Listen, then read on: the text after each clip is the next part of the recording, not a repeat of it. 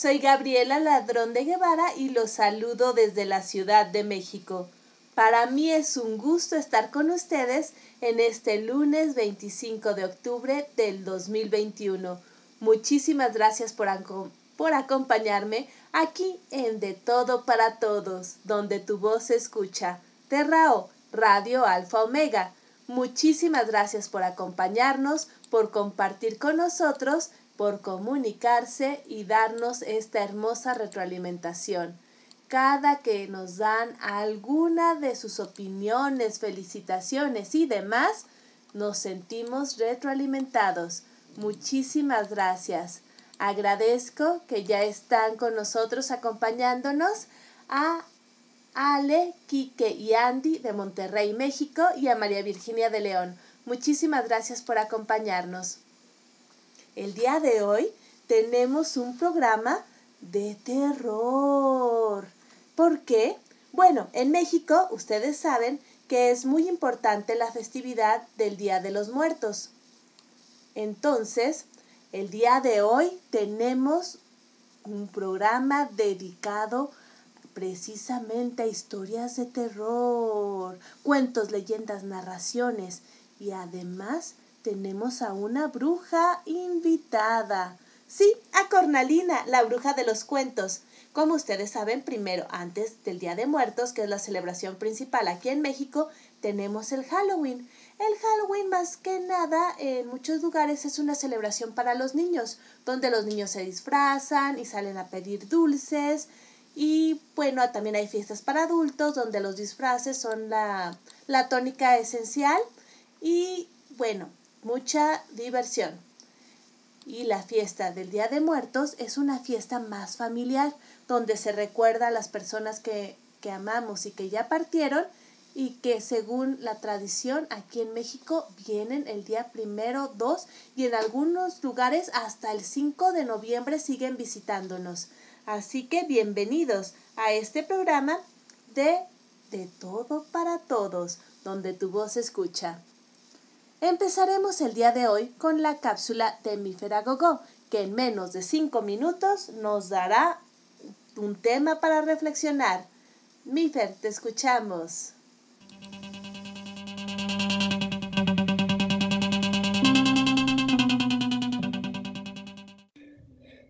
Hola, hola, bienvenidos de nuevo aquí a su cápsula en menos de 5 minutos. El día de hoy les voy a leer un texto titulado La grandeza de un escritor. Y dice así. Desde pequeño vio y vivió la crueldad y la sangre de un movimiento armado que no solo le dejaría una honda huella en su alma, sino que se reflejaría más tarde en cada uno de sus cuentos sencillo, modesto y un poco inclinado a la pompa de las entrevistas, disfruta lo que escribe, más como un canto que nace de un alma llena de recuerdos, que como un propósito de convencer a quien lo lea. Jamás busca el elogio ni el aplauso vano. Sin ostentación por el sitio que ocupa en el mundo del arte, nunca salió en defensa de sus obras por los ataques de la crítica ni pretendió explicar el por qué escribía así. ¿Y para qué hacerlo? Tal vez estaba seguro de que en cada uno de sus cuentos existía el personaje o personajes con toda la fuerza de su palabra o a veces de su silencio para explicar y engrandecer a sus obras. El llano en llamas y Pedro Páramo el cacique, omnipotente con sus crueles y hechos sangrientos, la promesa que no llega, la inclinación del campesino hacia lo mágico y la tragedia que lo acompaña aparecen en cada palabra que nace de la angustia del personaje provinciano Juan Rulfo. Nacido en Sayula, un pueblecito del estado de Jalisco, desde muy joven siente la atracción por la literatura, hecho que lo lleva a convertirse en un lector asiduo de las grandes obras literarias. Aunque emigra a la Ciudad de México, no pierde las raíces de su origen provinciano, mismas que se reflejarán y darán universalidad a sus geniales obras. ¿Acaso se dirá que su obra literaria es muy breve? Así ha sido también la obra de otros escritores que con una sola han alcanzado la inmortalidad. Por ejemplo, Miguel de Cervantes Saavedra. Y bueno, Espero que les haya gustado y que recuerden que la felicidad es tan importante como nuestra salud mental y la solidaridad. Les mando un abrazo enorme a donde quiera que me escuchen y le agradezco a Gaby por darnos un espacio en su programa para compartir un poco de mí. También aprovecho para invitarlos y escucharnos a vernos en Facebook todos los viernes en punto de las 8.30 de la noche en Podcast de Construcción, donde Gaby también es conductora. Y los jueves a las 8 tenemos en la misma plataforma al psicoterapeuta Rubén. Los lunes, conmigo, a las, a las 21.30, tenemos lo peor de. Y bueno, sigan también el movimiento de personas con discapacidad Ciudad de México, donde podrán enterarse a tiempo de las actividades que nos encaminarán al magno evento en conmemoración del Día Internacional de las Personas con Discapacidad. Y bueno, me despido de ustedes, no sin antes recordarles no bajar la guardia y aprovechar todo el tiempo con sus seres queridos. Los quiere mi Feragogo. Regresamos contigo, Gaby. Mil gracias, Mifer. Y cierto, nos has hablado de un escritor icónico en México. Y bueno, también uno de los que más reflejó esa peculiar relación con el más allá que se vive aquí en México. Muchísimas gracias, mi Feragogó, por tus cinco minutos.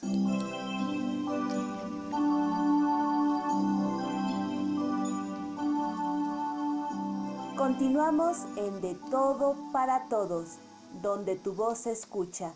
Aquí, en Radio Alfa Omega, con su anfitriona, Gabriela Ladrón de Guevara.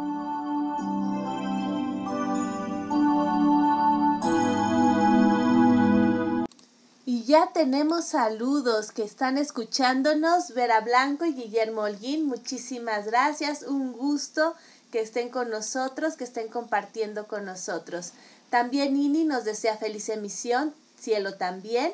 Y Cielo también dice, bienvenida la, invitada Emma Aguilar Carrasco, la bruja de los cuentos. Emma Aguilar, Cornalina, la bruja de los cuentos. Y Nini dice, mi, eh, mi Feragogo, muchísimas gracias por compartir. El doctor Guillermo Holguín saluda a todos los participantes. Muchísimas gracias por estar con nosotros, por compartir y por sus hermosos comentarios. Y también sabemos que algo esencial en este programa es que todas las voces se escuchan, porque es de todo para todos, donde tu voz se escucha y todas las voces son escuchadas. Y de las voces más fuertes que tenemos son las de palabras de mujer, que María Virginia de León nos trae con todo cariño.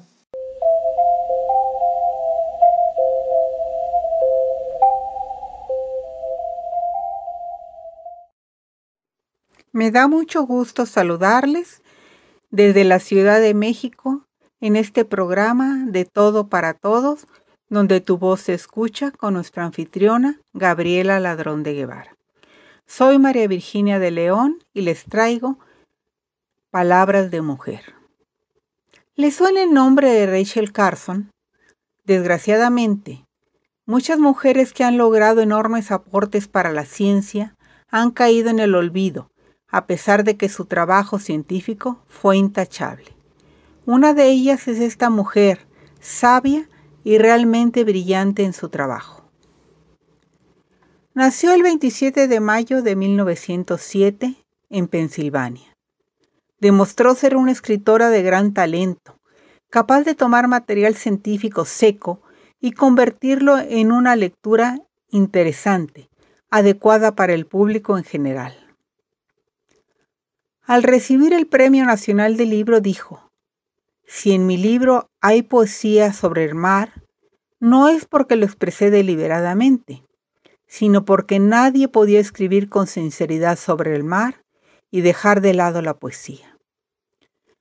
Preocupada por lo que ha leído y por algunas conversaciones con científicos, alarmados por lo que están encontrando en sus estudios, Rachel Carson comenzó a investigar sobre el DDT y sus efectos e inició la preparación de su siguiente libro, Primavera Silenciosa, que es una investigación sobre el uso generalizado de pesticidas, en donde denunció que los venenos utilizados se acumulaban en la cadena alimenticia, con enormes riesgos para la salud humana y terribles efectos para la flora y la fauna. Algunos autores habían sugerido anteriormente que los plaguicidas modernos planteaban peligros, pero ninguno escribió con la elocuencia de Carson.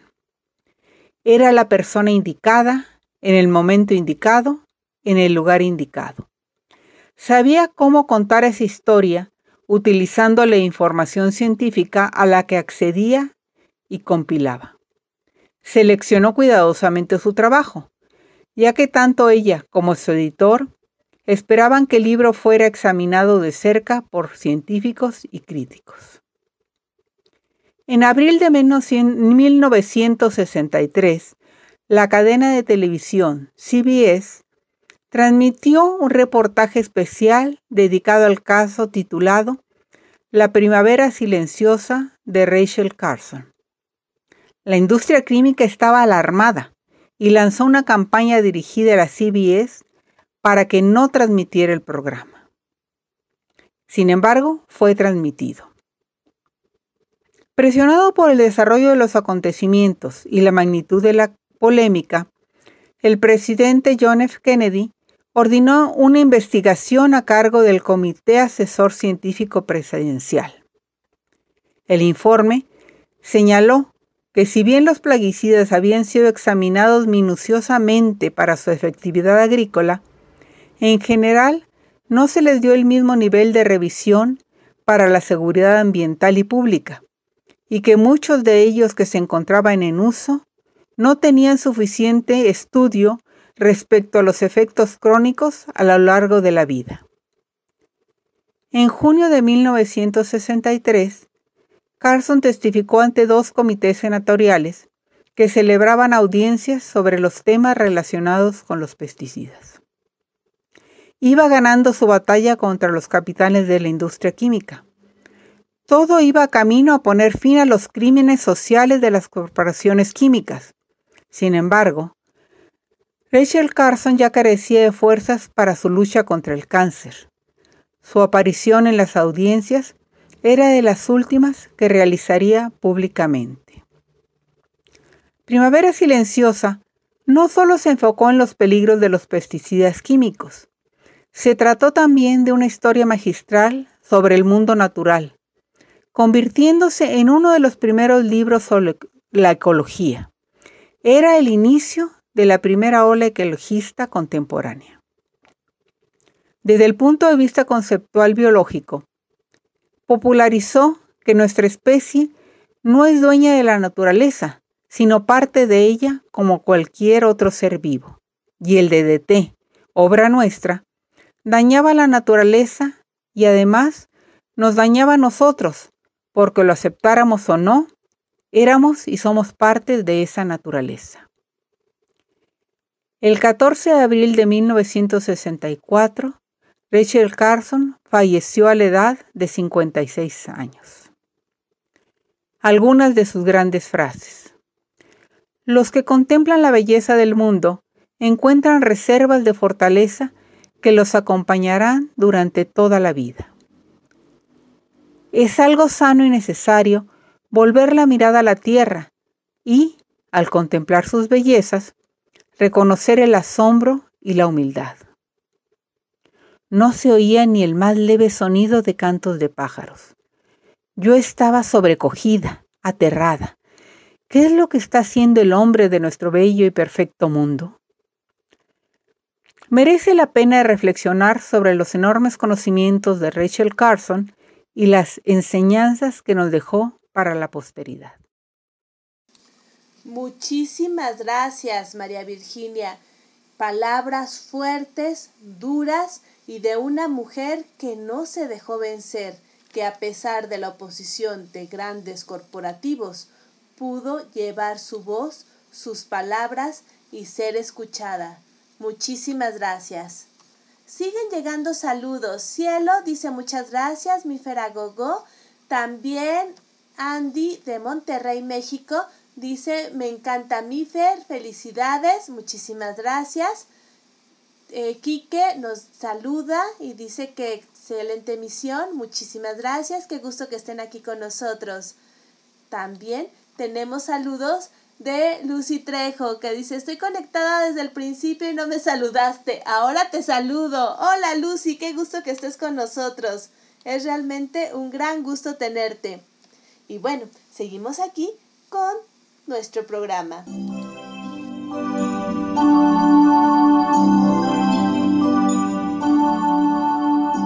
Continuamos en De Todo para Todos, donde tu voz se escucha. Aquí, en Radio Alfa Omega, con su anfitriona, Gabriela Ladrón de Guevara.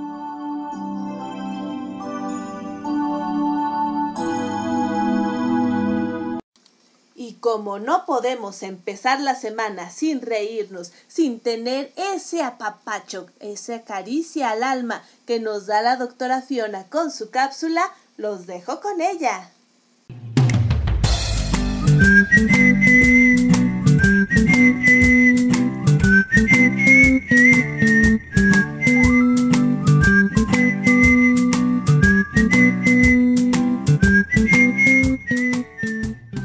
Hola, muy buenas tardes.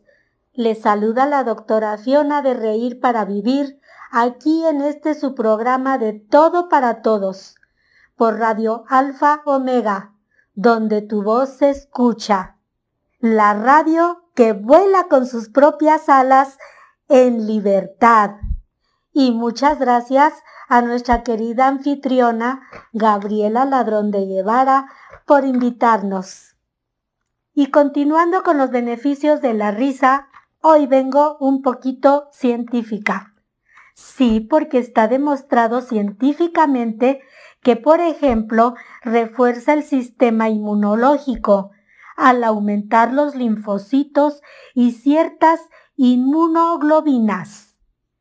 También al reír se limpian las paredes arteriales, ya que baja la presión arterial.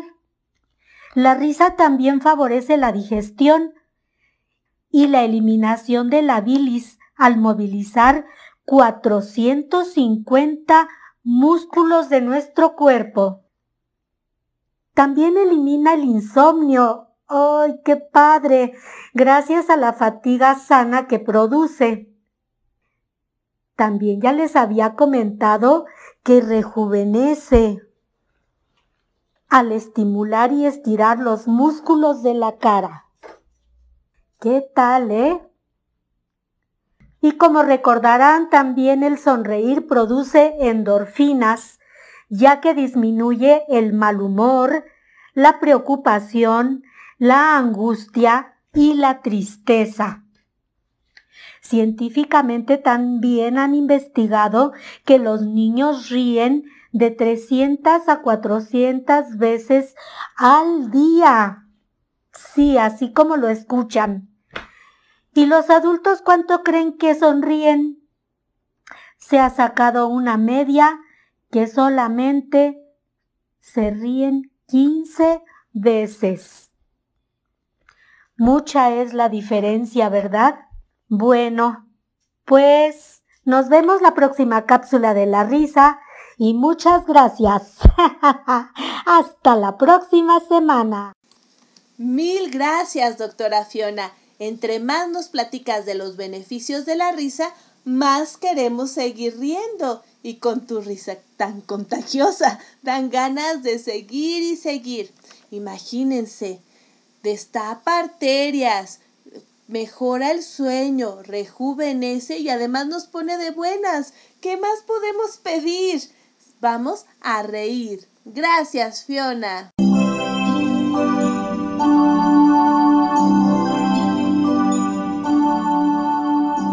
Continuamos en De Todo para Todos, donde tu voz se escucha.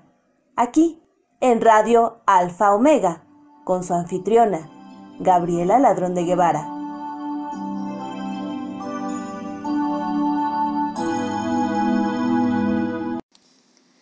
Seguimos aquí con sus saludos. Muchísimas gracias.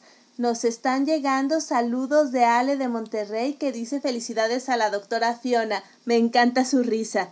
Sí, también a mí me encanta. Nini nos dice gracias doctora Fiona, tendremos que reír constantemente. Y cielo, felicidades María Virginia, interesante tema, gracias por compartir. También tenemos a Lucy Trejo que dice, me encanta la doctora Fiona, es tan simpática y se ríe tan chistoso. Sí, su risa es muy contagiosa. ¿Se acuerdan lo que nos platicaba de las neuronas espejo? Pues bueno, con eso también podemos reír y tener los mismos beneficios de la risa espontánea, con la risa imitada o hasta la provocada. ¿Cuántos beneficios tiene la risa? Y no solamente la risa. Otra parte de la vida que tiene grandes beneficios es la música. Y hablando de eso, tenemos a nuestra querida Vera con su ventana al rock.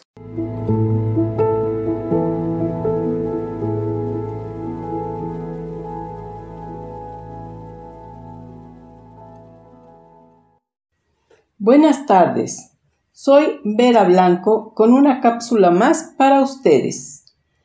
La banda de rock en español Hombres G, fundada en Madrid en 1982 por su vocalista David Somers y su guitarrista Rafa Gutiérrez, junto con Javier Molina y Daniel Mezquita, a finales de los años 80 se popularizó en España con su primer álbum para después ser conocidos internacionalmente y principalmente en Latinoamérica. Se creó por casualidad cuando coincidieron un día Rafa Gutiérrez, Javier y David en los pasillos de televisión española, donde hicieron un trabajo en el especial infantil navideño. Tiempo después le pidió a David que tocara con ellos el clarinete en un nuevo grupo, que él estaba formando con su hermano Felipe. David accedió, pero les pidió tocar su guitarra para el demo que estaba preparando por su cuenta, junto con sus dos amigos de la infancia, Daniel Mezquita, que tocaba los teclados y la guitarra, y Javier Molina era el baterista.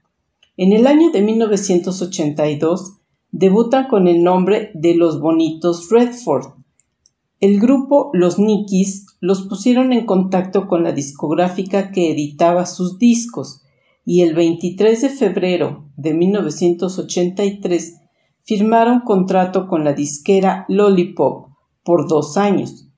Entre abril y mayo de ese año grabaron en estudios Track sus cuatro primeros temas, que fueron Milagro en el Congo, Venecia, Marta tiene un marcapasos y hace un año.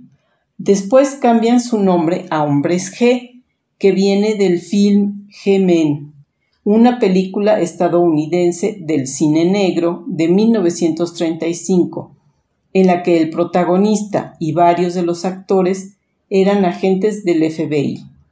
Tras el verano de 1984, Discos Lollipop casi en quiebra y la agrupación estuvieron a punto de abandonar la música, pero reciben una oferta de Paco Martín, que acababa de formar un nuevo sello llamado Twins, y les ofrece grabar su primer álbum.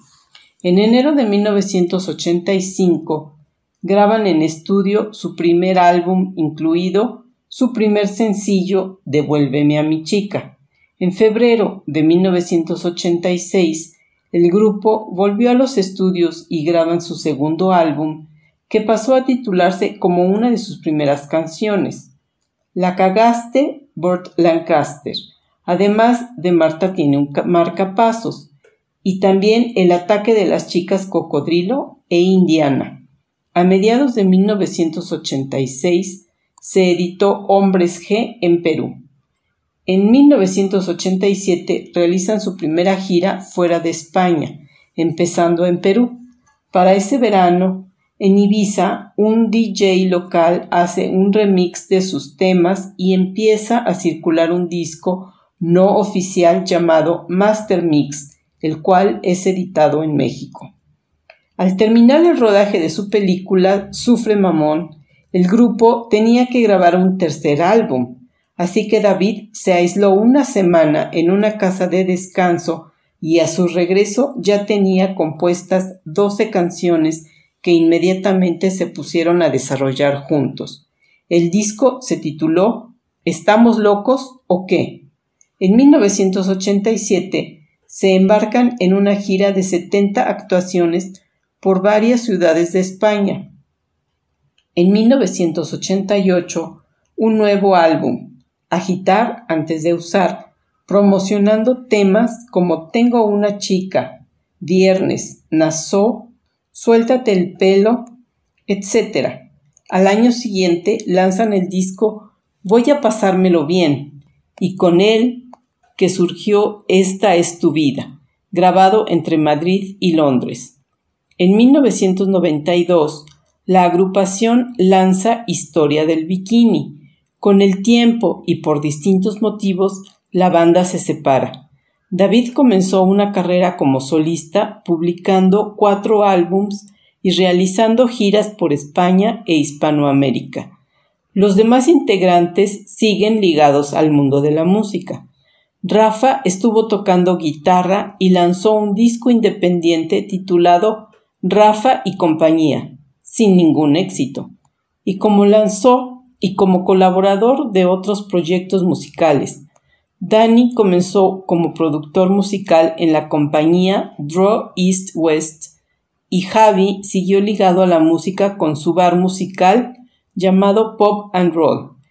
En abril del 2001 publican peligrosamente juntos. Incluía temas de sus éxitos de los 80 y parte de los 90. En 2004 presentan El año que vivimos peligrosamente, donde se recopilan lo mejor de la banda en directo durante la gira del mismo nombre. En 2008 son nominados a los Grammys Latinos en la categoría de Mejor Álbum Vocal, Pop, Dúo o Grupo. Desde entonces han seguido editando nuevas canciones.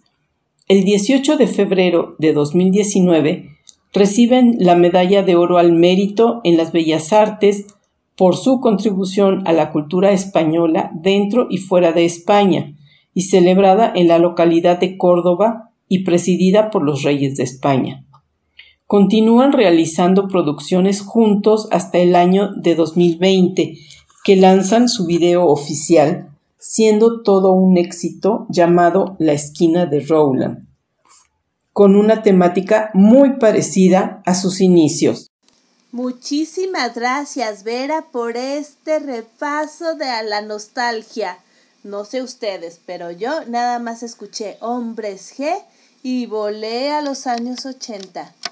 Y bueno, como recomendación, Vera nos trae esta canción que estoy segura identificarán de inmediato. Marta tiene un caballos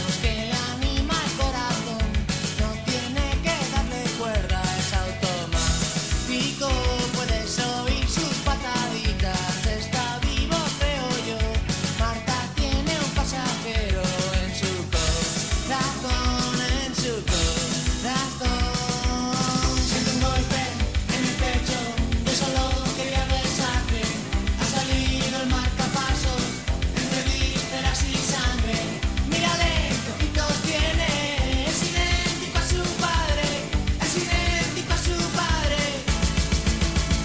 回家。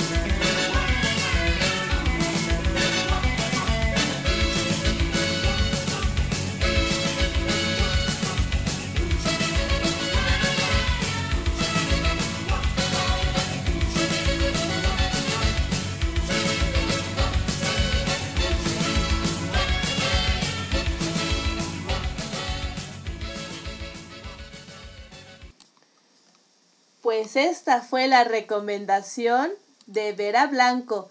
¿A poco no? ¿No los llevó a los años 80 así rápidamente? A mí sí. A una época más inocente, más fácil y con buena música, porque podemos decir de los 80 que tuvo una moda que más vale olvidar, pero la música, esa sí está para recordar. Y seguimos con sus comentarios. Cielo dice, muchas gracias, doctora Fiona, hay que reír siempre. Gracias por compartir. Katy Gómez nos dice, doctora Fiona, me encantas. Cuando sean las próximas tapitas voy a ir a conocerte.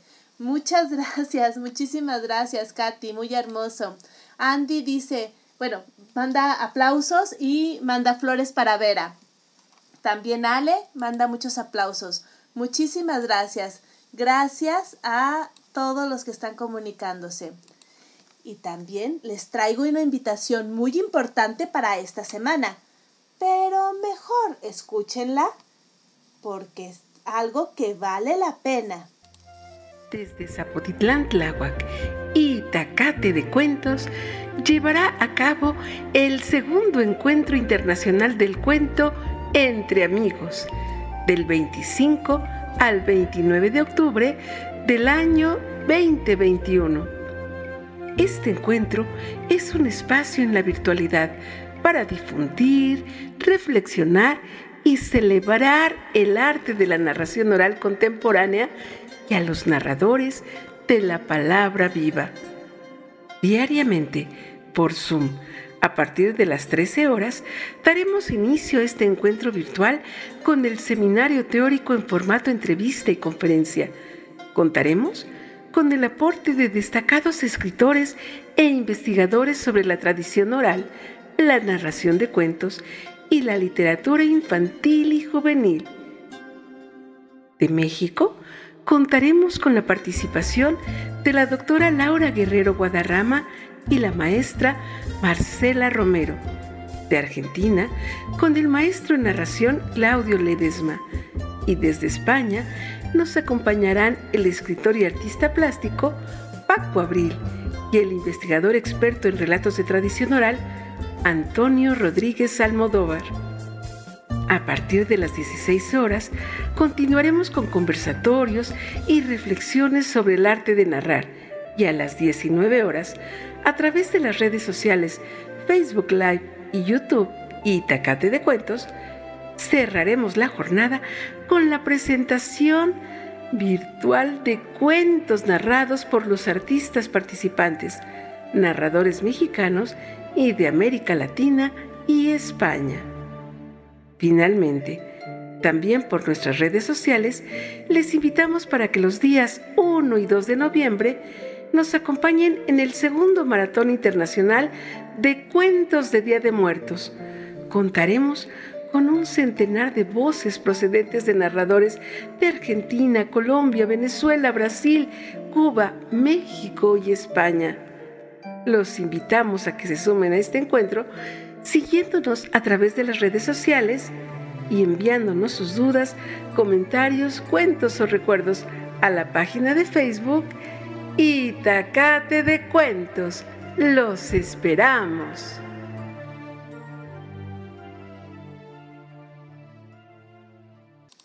Muchísimas gracias a Itacate de Cuentos por esta invitación, muy interesante, no solo para narradores orales, sino para todas las personas.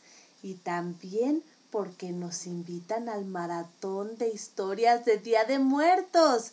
Sí, Itacate de Cuentos nos invita a seguirlos en sus redes para ver este maratón en donde, por cierto, participan algunas bululúes y yo también para que estén muy al pendientes y no se lo vayan a perder.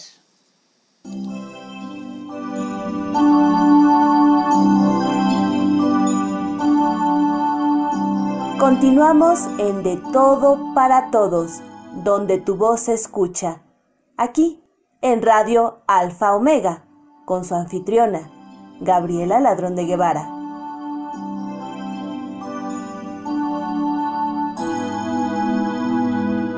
¿Qué tal? Me da mucho gusto estar aquí el día de hoy conversando con Emma Aguilar, Cornalina, la bruja de los cuentos, que nos va a compartir un poco de quién es, qué hace y sobre todo nos va a compartir sus bellas narraciones. Bienvenida, Emma, qué gusto tenerte aquí. Gracias por la invitación. Estoy muy emocionada de que conozcan a Emma Aguilar y a Cornalina, la bruja de los cuentos. Pues empecemos. ¿Quién es Emma Aguilar? Bueno, Emma Aguilar es muchas cosas, pero lo más bonito que hace Emma Aguilar es escribir cuentos. Yo escribo cuentos desde hace mucho tiempo. Los cuentos siempre han estado conmigo. De hecho, cuando era pequeña, yo jugaba a ser la protagonista de mis cuentos. Entonces me divertía mucho poniendo, pues, que la llavecita, que el librito, que poniendo el peluche en el árbol. Entonces tenía mis propias aventuras. Después, cuando fui maestra de preescolar, esa niña volvió a despertar. Y es cuando dije, mmm, todos esos cuentos merecen ser compartidos. Y es cuando empecé a escribir cuentos. Muy bien, qué interesante. Y cuéntanos, ¿cómo fue tu experiencia como maestra de preescolar? Porque seguramente ahí hay muchos cuentos, muchas historias y anécdotas. De hecho, sí, este, hay muchas historias. A mí me gustaba mucho la hora del cuento, pues lo hacía de diferentes formas. Y ahí es donde surgió la idea de Cornalina, la bruja de los cuentos porque yo vi que cuando a los niños se les prestaba o se les mostraba una forma diferente de contar cuentos, prestaban más atención. Entonces, también tengo muchas anécdotas que, bueno, esos niños han crecido y satisfactoriamente lo que más recuerdan es la hora del cuento. Es por eso que dejé la escuela como la docencia y dije, me voy a dedicar de pleno a esto que es mi pasión, que es compartir historias, cuentos, y pues ahí voy. Y cuéntame, ¿cómo empezaste a hacer cornalina? Porque Emma era la maestra de la hora de los cuentos y Cornalina, ¿quién es Cornalina? Bueno, Cornalina, para empezar, elegí el nombre porque me gustan mucho las gemas y la gema que más me gusta es la cornalina y curiosamente es de color anaranjado, mi color favorito. Entonces pensé, ¿por qué no una bruja divertida que saque cuentos de su caldero, ¿no? Mezclando pociones. Y lo más curioso es que los niños no le temen a Cornalina. Algunos ya la conocen, entonces la buscan. Cuando me he presentado en algunos centros culturales, pues tengo algunos fans. Lo más curioso es que tengo fans también adultos. Eso me hace pensar que el cuento no es para niños es para todo público. Eso que dices es muy cierto. Los cuentos pensamos que pueden ser solamente para niños, pero no. ¿Quién no se siente transportado a un lugar mágico cuando oye un cuento? Y aparte creo que todos tenemos algo de cuentacuentos. Así es. De hecho, también el contar cuentos viene desde muy pequeña. Yo recuerdo que ponía todos mis peluches alrededor mío, sacaba un libro y les leía o se los inventaba. De hecho, cuando yo estaba en la escuela, me transportaba en autobús escolar y muchos niños se sentaban junto a mí porque yo les contaba cuentos y les encantaba que ellos fueran los protagonistas de los cuentos. Entonces, tengo una anécdota muy divertida, la cual es eh, mi esposo que trabajaba en una aseguradora, me hablaba mucho de una jefa de departamento, que era muy eficaz, que era muy alegre, bla, bla, bla. Entonces un día que andaba por ahí decidí visitarlo. Entonces se paró una mujer hecha y derecha, me abraza y me dice, Emma, eres tú. Y yo dije, sí, soy la esposa de Pepe, soy Bianca. Entonces me le dije, ah, sí, la jefa de departamento. Y lo curioso fue que dice, es que no me recuerdas. No, pues tú me contabas cuentos en el camión de la escuela. Yo dije, oh, oh, es decir, o no he cambiado, o la dejé traumada, o no sé qué pasó. Pero bueno, habían pasado más de 20 años. Entonces, lo curioso es que le marcó mucho el que le contara cuentos en la escuela. Y qué importante es eso que mencionas, que parece que es algo tan sencillo, que es algo tan trivial, pero los cuentos marcan, los cuentos nos guían, los cuentos nos dan salidas cuando vemos todo muy negro. Y qué bello que Emma Aguilar está desde muy niña compartiendo cuentos. Y ya que hablamos de compartir, ¿qué cuentos nos traes para compartir el día de hoy? Pues hoy les quiero compartir un cuento de mi autoría está dentro de esta colección. Es Historia de Gatos. Editado por Sangre de Musas. Es una editorial pequeña, pero gracias a ello me desenvolvó esa pluma que quería escribir y que quería compartir cuentos. Entonces el cuento de hoy que quiero compartir se llama El gato y la noche. En esta ocasión les quiero platicar de un querido amigo muy especial. Se trata de un simpático menino que desde el momento que nació supe que iba a ser diferente, pues su mirada delataba candidez, melancolía y originalidad. Fascinaba de observar la naturaleza, así como la magia de todo su alrededor. Disfrutaba de la variedad de sonidos que provoca la lluvia, del perfume que deja ésta a su paso. Se regocijaba de refrescarse con el viento y cómo éste lo despeinaba todo, de pisar la alfombra de hojas que deja a su paso el señor otoño, de aspirar el delicioso perfume de las flores. Gozaba mucho de comer, pues cada bocado lo masticaba con lentitud y parsimonia. Después lamía sus bigotes. Sin embargo, lo que más le gustaba eran las aves. Aves de todo tipo, grandes, pequeñas, de colores brillantes, de colores pardos, estéticas, regordetas, en fin, de todas. Se emocionaba de esperar el gran concierto que daban las aves al amanecer, pues me percataba de que su corazón palpitaba con gran fuerza al escuchar tan hermosa sinfonía. No he conocido ser alguno que tenga tanta paciencia de observarlas, así como de seguirlas para conocer todos sus hábitos y costumbres. Cuando llegó a presenciar el nacimiento de un gorrión, su emoción fue tan grande que ese mismo día dejó de comer. De vez en cuando dejaba de comer para que las palomas comieran de su comida. La migración de las golondrinas en invierno lo dejaban realmente triste. Como es sabido, las aves y los gatos no son buenos amigos, por lo que sufría de no poder acercársele mucho a ellas. Un día que lo llevé al parque, se percató que los pájaros se posaban tranquilamente en la estatua del lugar. Pensó que si él lograba quedarse suficientemente quieto, habría la posibilidad que se le acercaran las aves. Todo un día lo intentó. Fue en vano, pues no se le pararon ni las moscas. Pobrecito.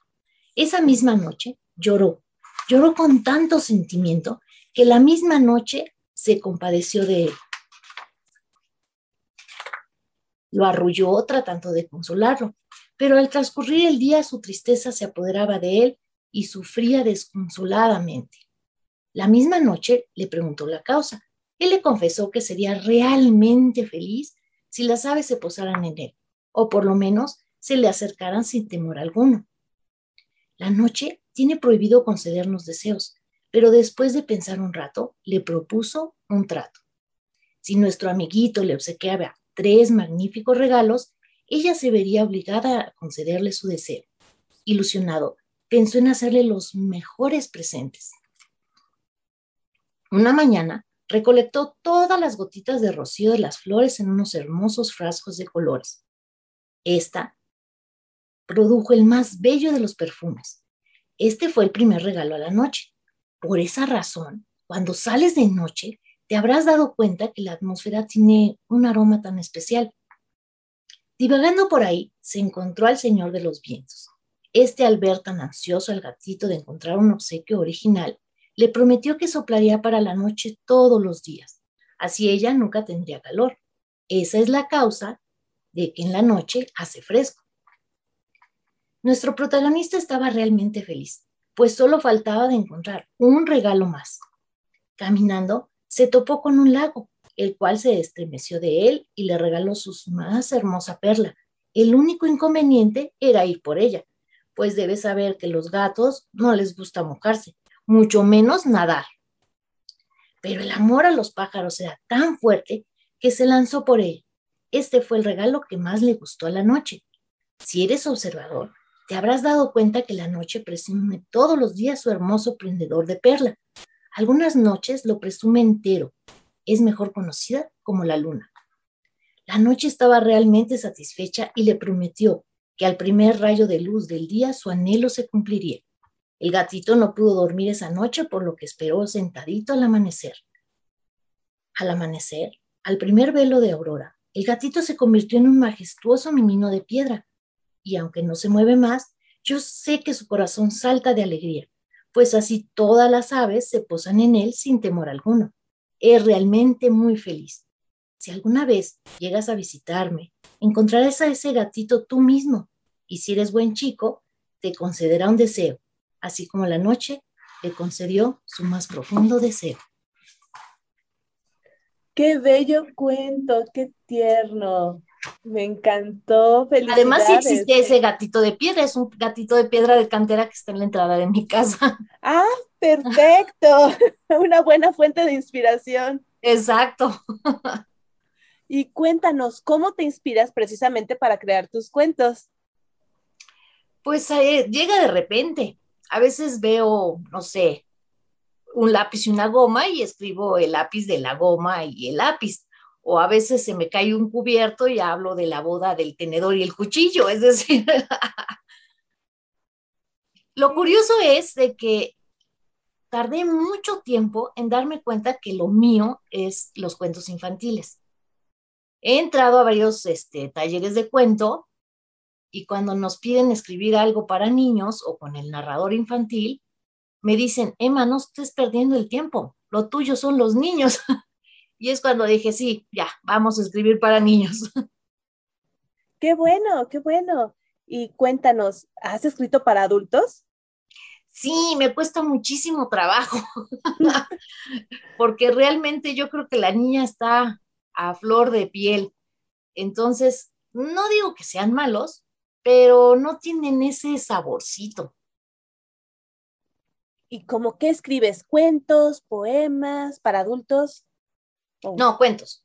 Cuentos Realmente, bueno, hace mucho tiempo escribí obras de teatro, es más, en la escuela. Recuerdo que desde primero de secundaria hasta tercero de prepa, este, si nos dejaban hacer algún trabajo libre, yo hacía una obra de teatro.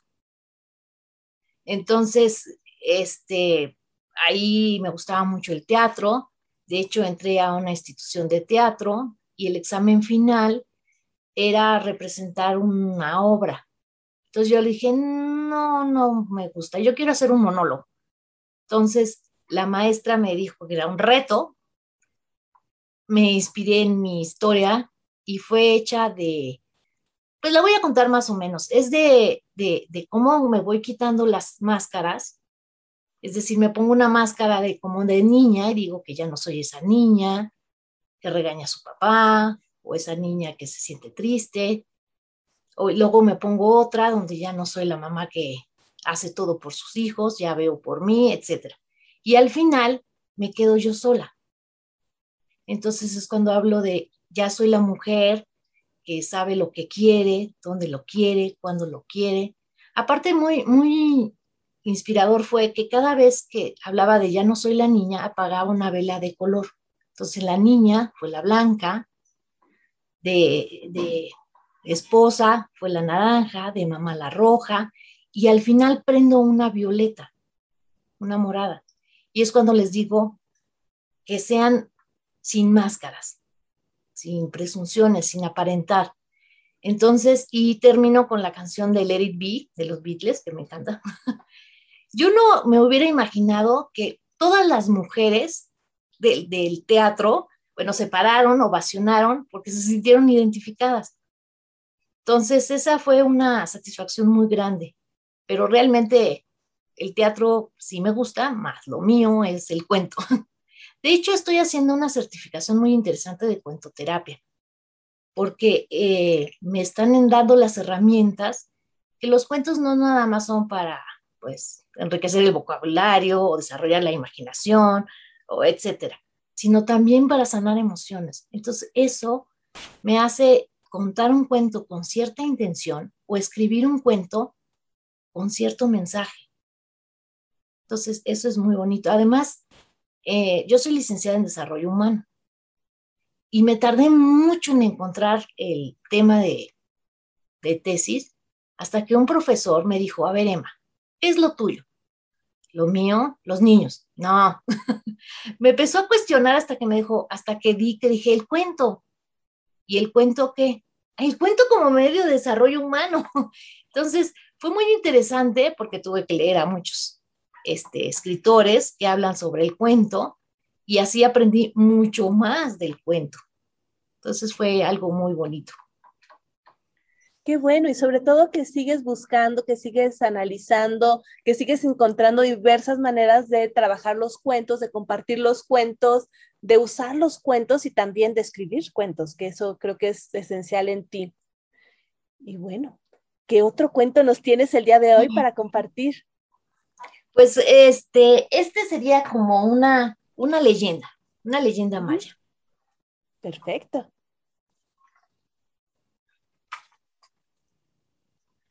la cual se llama El enano de Uxmal.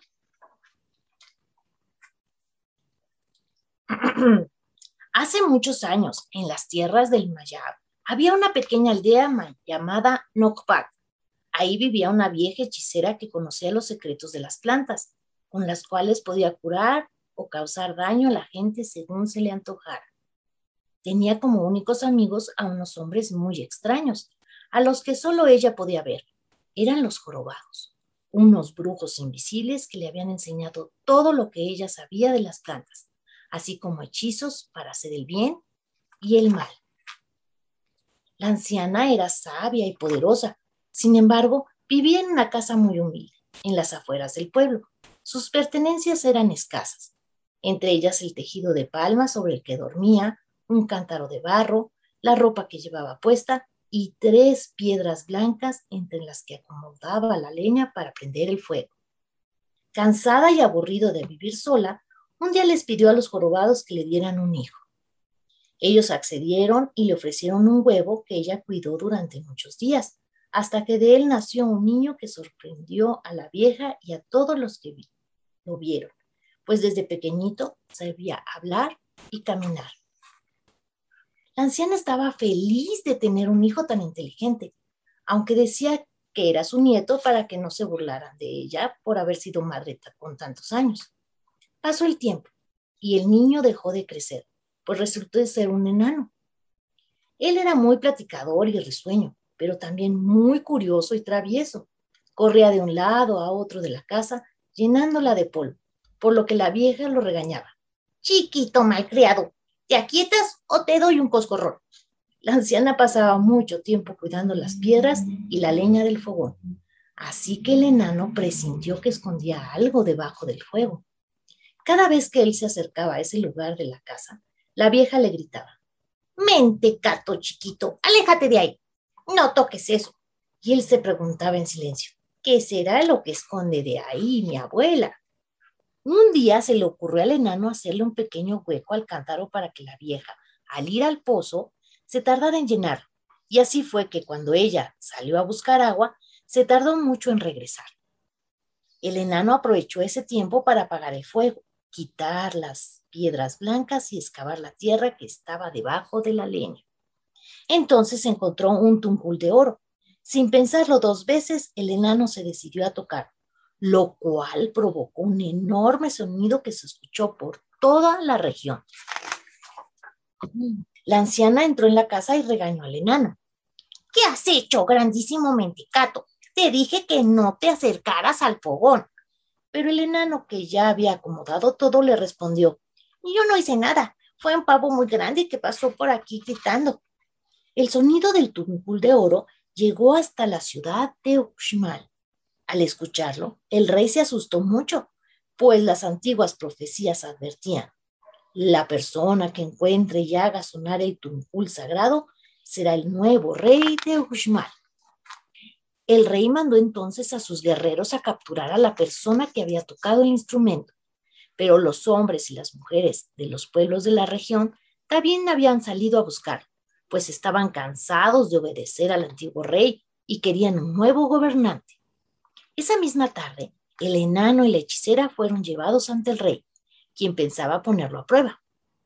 Hombres, mujeres y niños se habían reunido debajo del gran árbol de la ceiba y gritaban felices. Llegó el nuevo rey, el rey enano.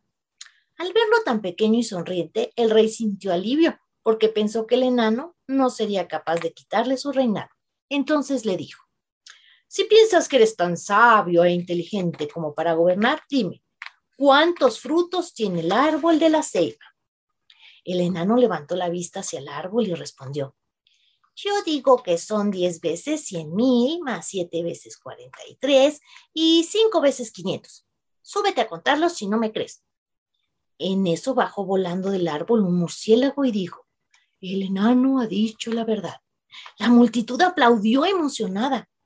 Bueno, bueno, dijo el rey nervioso, tuviste suerte y adivinaste. Pero eso no es suficiente para ser el rey de Uxmal. Ahora tienes que pasar por otra prueba. Debes hacer una estatua con tu imagen que no se queme con el fuego. Está bien, acepto, contestó el enano. Pero yo te pido que tú también pases por la misma prueba. Así la gente sabrá si es justo que sigas reinando. Comienza tú si quieres. En carbón. Te concedo otra oportunidad, le dijo el enano, y el rey hizo otra piedra, que al ser quemada se transformó en cal. Déjame hacerla de nuevo, pidió el rey al enano, y elaboró una tercera estatua de metal brillante, la cual terminó por derretirse como la cera ante las llamas. Al llegarle su turno, el enano moldeó una figura con barro, y al pasarla por el fuego, ésta se endureció cada vez más. La gente lo ovacionó y el rey enfureció pidiendo una última prueba. Romperemos sobre tu cabeza un canasto de cocoyoles, si logras vivir de... Pero recuerda que pasarás por la misma prueba si yo sobrevivo. Antes quisiera hablar con mi abuela para despedirme, pues posiblemente no la vuelva a ver. Entonces el enano se fue con la vieja detrás de unos árboles y regresó minutos después. El verdugo comenzó a romper con un martillo las duras semillas de palmera sobre la cabeza del enano, quien solamente se reía con cada golpe recibido. Y es que la vieja, mientras estaban a solas, le había puesto con la ayuda de los brujos invisibles una placa de cobre encantada oculta entre sus cabellos. Al concluir con las semillas del canasto, siguió el turno del rey, quien al recibir el primer golpe del verdugo, ¡pum! Cayó muerto. El enano fue proclamado nuevo rey de Uxmal. Lo primero que hizo fue mandar construir un palacio para él y otro para su abuela, así como otros edificios muy hermosos cubiertos de llamativos adornos. El pueblo aprendió de él a elaborar esculturas y objetos de barro, telas y vestimenta nunca antes vistas.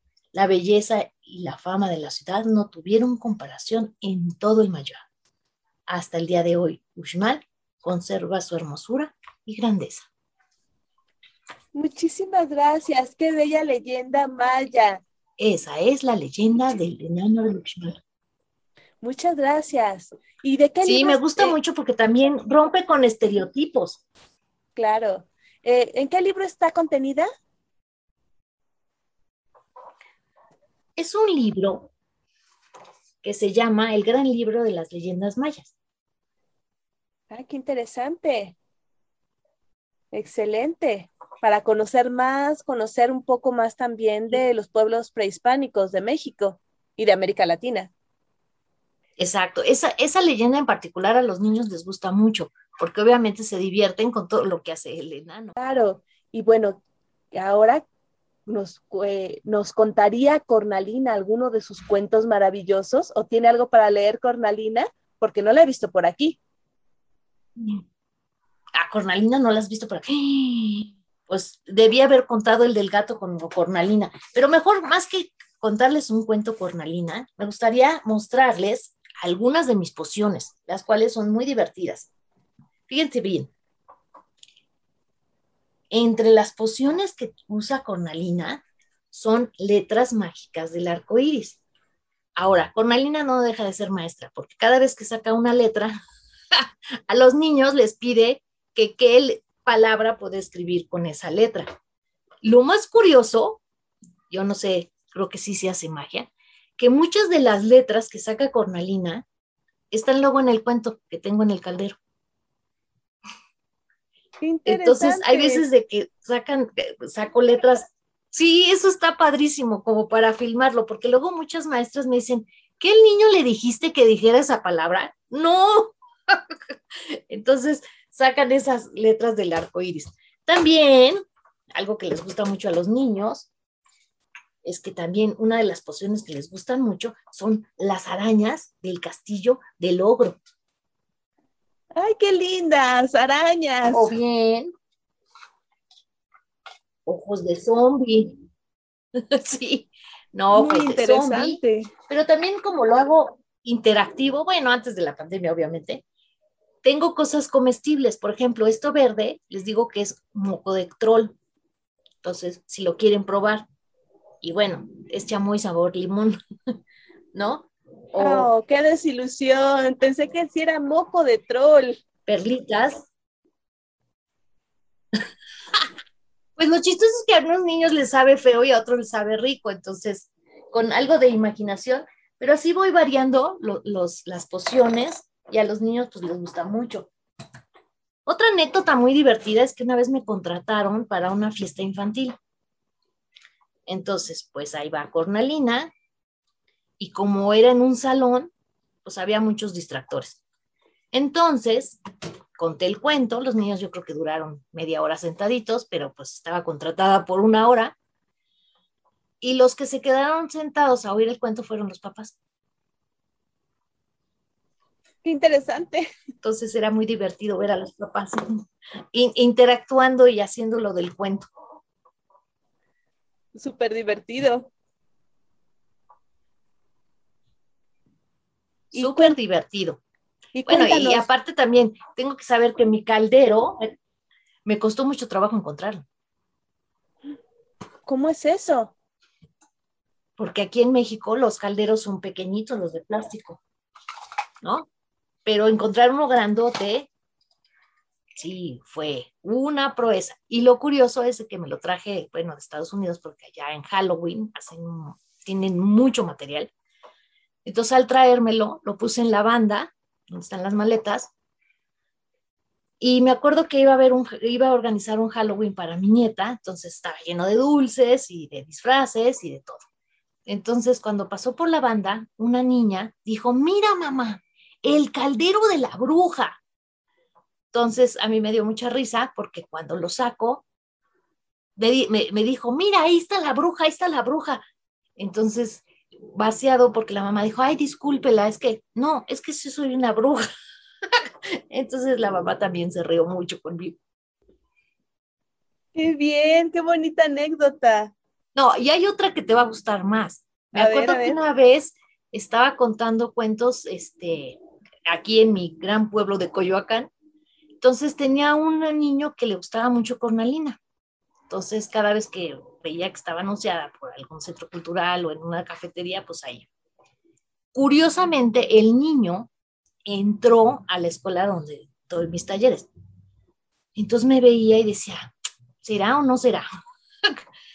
Entonces se me acerca y me dice, Cornalina, con tu disfraz de Miss te ves linda. Es decir, para ella, mi disfraz era ser Miss. Y mi sen- ¡Qué esencia pura era! Cornalina. ¡Qué ternura! Sí, no, por eso tener el contacto con los niños a mí, eso me, bueno, me carga la pila. ¿Y cuántos años llevas como Cornalina? ¿Me creas que no me acuerdo? Es decir, pues yo creo que más de 10. Mira, qué interesante. Y bueno, ¿qué planes hay para Cornalina? ¿Para dónde va Cornalina ahora?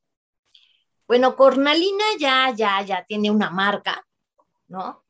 De hecho, ya también este, es, es conocida porque gracias al, al Centro Cultural Elena Garro, que me subió algunos videos en YouTube, eso como que se hizo famosa. Entonces, ya al anunciarme, ya va gente, ya la conoce, ya tiene una trayectoria.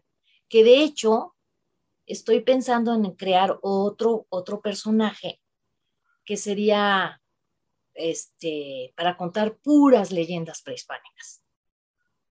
¿No? Es decir, así como una abuela, pues no sé si maya o algo por el estilo, y que saque, no sé, de su morral una leyenda maya, porque obviamente las leyendas este, dan identidad y dan, dan mucha riqueza para que sepan usos y costumbres de cada región. Bueno, pues cuando tengas tu abuela, vienes aquí a conversando y con gusto presentamos a tu abuela. a mi abuela no, mi abuela no, más bien a esta abuela. Que de hecho estaba pensando, pensando en un nombre, quiero que me ayudes porque bueno, tú Gabriela, tú también tienes una gran trayectoria. Este, con esta palabra de Panchamama, que es como la madre tierra, dije, ¿y por qué no Panchamema? ¿Por qué no? Sí, ¿No? la abuela Francisca Guillerma o Panchamema. Perfecto. Exacto, la contadora de leyendas. Pues Muy sí, lindo. Sí, porque, porque, bueno, las brujas me gustan mucho, pero es un, no es un personaje mexicano, ¿no? Sí, es, es- es más europeo, o bueno, es desde la filosofía wicca, que, que curiosamente cuando yo leí de la filosofía wicca me gustó mucho, por eso sí me identifico como una bruja, y por eso quise quitar ese estereotipo de la bruja mala, perversa. Porque bueno, las brujas, como fueron llamadas, pues eran mujeres sabias, que servían de herbolaria y, estaban muy conectadas con la naturaleza. Y a mí me gusta mucho porque yo desde niña decía que hablaba con hadas y con gnomos y con duendes, y, y la filosofía wicca es muy partidaria de estos personajes. Y también me gustaría escribir un cuento de los personajes fantásticos de México, de los aluches, ¿no? O- Como el que los que tienes atrás. ¡Ay, sí! Como los que tengo atrás. ¿Dónde están? Estos fueron traídos también desde, desde allá, desde Mérida. ¿Qué está? Bueno, yo me llamo Emma, entonces ella es Alushema. y mi esposo es José, este es Pepe Aluche. Ah, muy bien. Aparte mi casa está llena de hadas y de duendes y de gnomos y de... Entonces es muy curioso porque tengo a siete gnomos escondidos, bueno, puestos en diferentes partes, y cuando les digo a los niños que los busquen, los encuentran muy fácil. Entonces dicen que les digo que les concede un deseo y curiosamente sí les concede. Entonces los adultos a veces cuando regresan dice, déjame buscarlos. Pues adelante, ellos no los ven. Mira, qué curioso y qué bonito también, porque sigue ahí la parte de la imaginación, de la fantasía, de la inocencia. Qué lindo todo eso. Y bueno, también sé que Cornalina da funciones que podemos contratarla. ¿Cómo podemos contactar a Cornalina? O quizás a través de Emma. No, tengo una página de Face de Cornalina, la bruja de los cuentos, donde subo algunas intervenciones y donde me pueden contactar. ¿Y cómo se llama la página? Cornalina, la bruja de los cuentos, tal cual. Perfecto. Y para verte en YouTube los cuentos que comentabas, ¿cómo los encontramos? Igual, Cornalina, la bruja de los cuentos. Perfecto. ¿Y tus escritos, tus cuentos, dónde los podemos? Eso es como, es una editorial muy, pues muy pequeña, solamente en, en ferias de libros o en ferias de libros independientes. De hecho, estoy eh, buscando algún editor que quiera editar algunos cuentos, ya una colección completa, porque todos están dentro de otra colección. Y vamos, debo confesar, los otros cuentos no son para niños, los únicos que hay para niños son los míos. Entonces, para publicar ya una colección completa mía. De hecho, me gustan mucho es, esos cuentos porque hablan de esta hermandad que existía entre los seres fantásticos o los seres de la naturaleza con el hombre. Entonces, cuando el hombre empieza a crear, pues ya su propia naturaleza, es decir, ya no cree en la, mm, en el poder curativo de las hierbas, o cuando ya no usa el sol para iluminarse, etcétera, ellos se van alejando. pero dejan puertas escondidas. Entonces, por ejemplo, para los gnomos, este, tienen que tener mucho contacto con la naturaleza. Y hablo de un amigo que parece gnomo, está inspirado en él. Y, por ejemplo, los duendes, si no quieren que les hagan travesuras, tienen que hacer trueques, pero no trueques de dinero, sino trueques de una sonrisa por otra, un apapacho por otro, etcétera. Entonces los duendes dejarán de hacer travesuras o encontrar esas hadas que están escondidas en las personas que a veces nos ayudan incondicionalmente. Entonces hay una hada allá adentro. O el dragón, por ejemplo, lo represento con las personas de la tercera edad, para que el niño vuelva a tener ese contacto con las personas de la tercera edad, que son sabios, que son eh, eh, inteligentes, observadores. Entonces, cada vez que a personas muy allegadas les leo esos cuentos, les gustan mucho y me dicen, ¿qué estás esperando para publicarlos? Entonces, pues en eso estoy, voy a dar propuestas a varias editoriales para ver cuál me dice que sí, ¿no? Entonces, a ver, y que se me quite un pequeño trauma que tengo, déjame decirte. Cuando yo estaba en quinto o sexto de primaria, porque te digo que escribir cuentos, pues siempre me ha gustado, llegó una marca de colores muy famosa a hacer una convocatoria para un cuento. Entonces yo dije, no, pues yo. Entonces lo, lo escribí todo. Me acuerdo que antes de que llegaran, la maestra lo quería ver, yo creo que para ver la ortografía, redacción, no sé. Entonces lo vio, lo leyó y lo rompió. Y me dijo, ese cuento no lo escribiste tú. Se te dijo que lo hicieras tú no un adulto. Y yo quedé así como muy decepcionada. Dije, no, pues lo voy a volver a escribir. Entonces lo escribí, se lo di a la persona que venía representando a la marca de colores y no pasó nada. Pasaron muchos, muchos años, porque este, dije, si es de colores, voy a hablar de colores. Entonces hablaba de que una mañana amaneció todo sin color.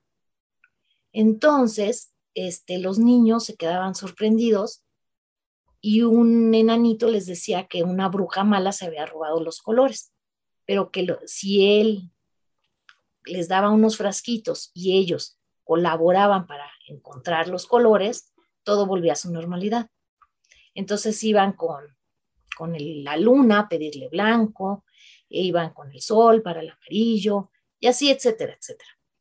Entonces, el único que les faltaba era el rojo. Entonces se pusieron muy tristes y se pusieron a llorar, pero no se daban cuenta que en sus lágrimas sacaban pedacitos de su corazón, que era rojo. Entonces lo encontraron. Entonces ya, pues muy bonito todo.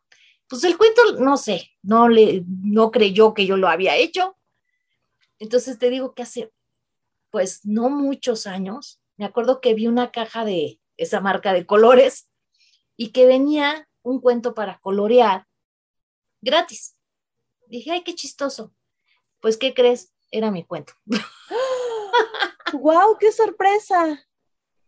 Y aparte, como era para colorear, le servía, porque haz de cuenta que los niños iban con Aurora y le pedían rosa, y decían, ¿para qué quiero rosa? Para el algodón de azúcar, para los flamingos, para así. Y eso era lo que tenían que colorear los niños. Yo dije, ¡Ah! un plagio. Entonces, de ahora en adelante, Sí. sacarle derechos de autor a los cuentos. Sí, qué cosa. Pero qué interesante también esa parte. Sí. Y bueno, si quieren ponerse en contacto contigo, con Emma Aguilar, ¿cómo pueden hacerlo? Bueno, tengo un correo que es como mi nombre, emaguilarcarrasco, arroba yahoo.com.mx. Y Emma es la misma A de Aguilar. Entonces, E-M-M-A-G-U-I, bueno, lo que sigue. Perfecto, porque quizás nos está escuchando alguien que está interesado en esos cuentos. Uy, sí, por favor. Entonces, para que se puedan poner en contacto contigo. Y bueno, también ya hoy escuchamos cómo ponerse en contacto con Cornalina, que seguramente ya más de uno está pensando, Cornalina, ¿en dónde te presentarás próximamente? Que sería mi siguiente pregunta. Cornalina, ¿dónde la podemos ver próximamente?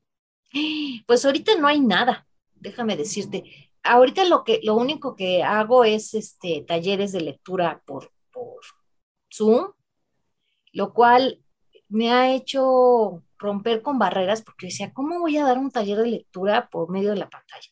Pues he tenido mucho éxito, porque obviamente digitalizo cuentos, ¿no? Los leen o les ayudo a leer. Después hacemos una comprensión lectora, ya sea con sopa de letras, ahorcado, tripas de gato, etcétera.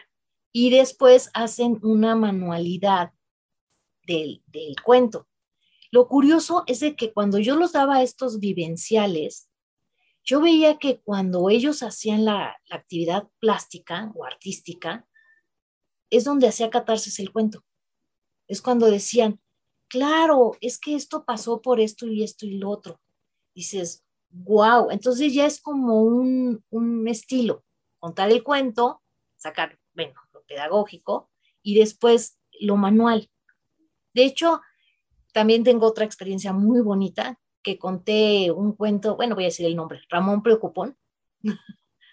Entonces se me ocurrió llevar a batelenguas pedacitos de papel y que cada quien hiciera su, su abatelenguas. Bueno, el cuento es muy conocido porque la mamá hace, la, la, abuela le aconseja hacer sus quitapenas o quitapesares. Entonces me acuerdo que una niña estaba poniéndole gran detalle al muñequito. La mamá, al otro día o a los par de días, me habla, se contacta conmigo, me dice, Emma, yo no sé qué hiciste. Le dije, pues hice un quitapenas. me dice, no, hiciste magia. La niña no se ha querido dormir sola en su cuarto nunca. Cuando llegó, dije, con esto me voy a dormir, me va a quitar el miedo. Y dice la mamá que buscó Durex, lo puso en la cabecera de su cama y desde ese día durmió sola. Dices, wow, wow. Sí, el poder de los cuentos. Para los que no saben, los quitapenas son pequeños muñequitos a los que uno puede hacer y contarle sus penas antes de ir a dormir. Y los pone normalmente abajo de la almohada. Y ahí se quedan. También son de la cultura maya y muy famosos en Centroamérica y en toda la parte donde hubo imperio maya, para todos los que nos están escuchando en Europa y en otras partes de Latinoamérica. Así es.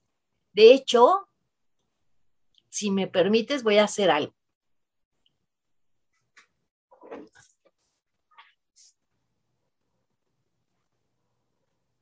Va a gustar.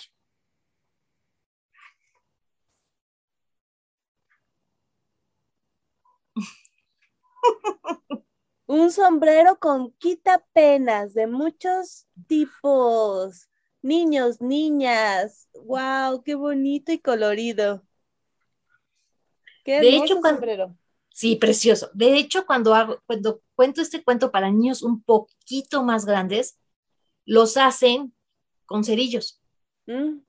Con los cerillos los abren y los van vistiendo con hilo. ¡Wow! ¡Qué difícil! Eso sí, sí, pero bueno, estamos hablando para niños más grandes, por eso a, sí, los, sí. a, los, más pequeños les hice lo de la lenguas.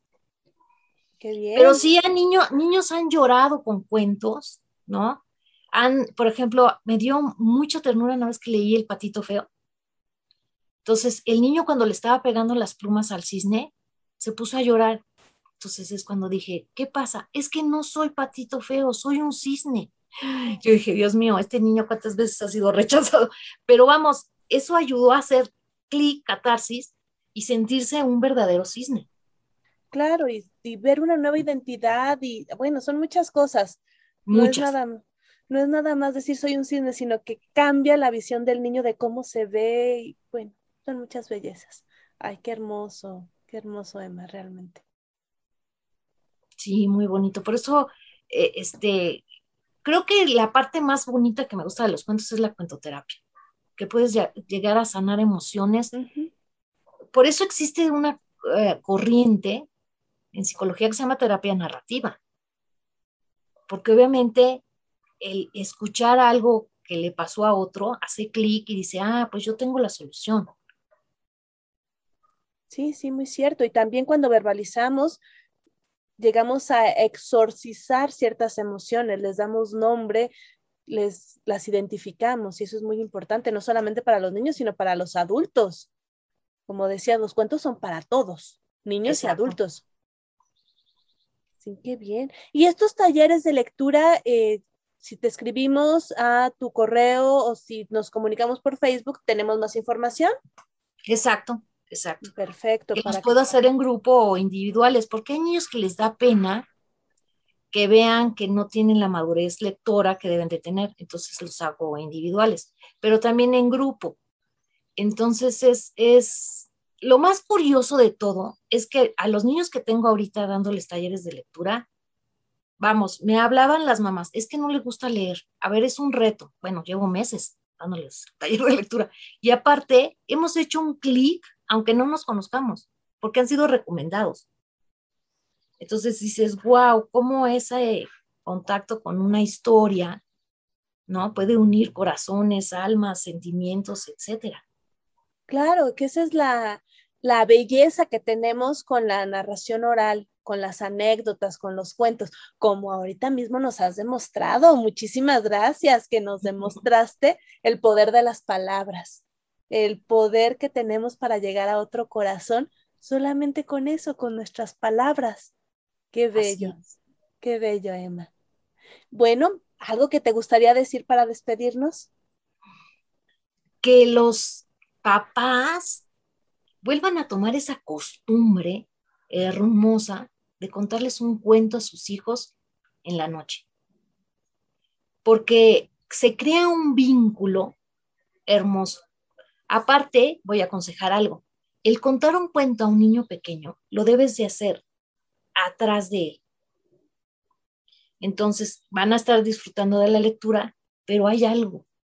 Al niño se le va a quedar inconscientemente que hay una parte atrás de él. Entonces, en la adolescencia, cuando necesite consultar a alguien o a un apoyo, se va a acordar de esa persona que estaba atrás. ¿Y qué mejor forma de crear un vínculo que contándoles cuentos, historias, leyendas, lo que sea? Sí, qué belleza, qué belleza poder crear vínculos con los niños que tenemos cerca, no solamente los hijos, sino con los niños como tú lo has hecho. Muchísimas gracias, Emma. Ha sido una entrevista hermosa, un diálogo delicioso.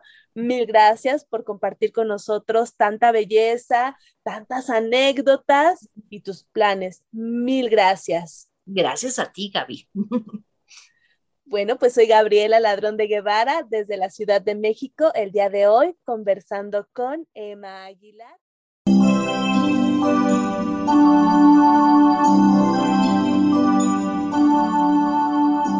Continuamos en De Todo para Todos, donde tu voz se escucha. Aquí, en Radio Alfa Omega, con su anfitriona, Gabriela Ladrón de Guevara.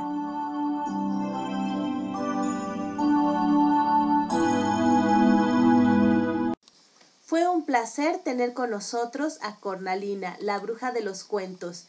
Y hay muchos comentarios, comentarios para la doctora Fiona. Muchas gracias, doctora Fiona.